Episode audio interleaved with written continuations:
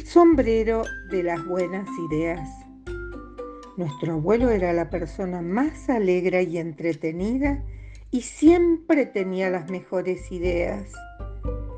Cuando estábamos aburridos en un día de lluvia, llegaba a casa con su sombrero y decía, hagamos un juego para que salga el sol.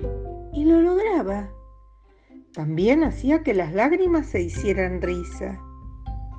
A veces dudábamos. ¿No sería un niño disfrazado de viejo? No se le notaba cansancio. Siempre tenía tiempo. Era muy feliz. Bueno, él no tenía que ir al colegio y siempre podía planear una nueva aventura. Nos tenía intrigados. ¿De dónde sacaba tantas ideas? Un día se quedó dormido y nos pusimos su sombrero. No lo podíamos creer. Del sombrero salían sus ideas.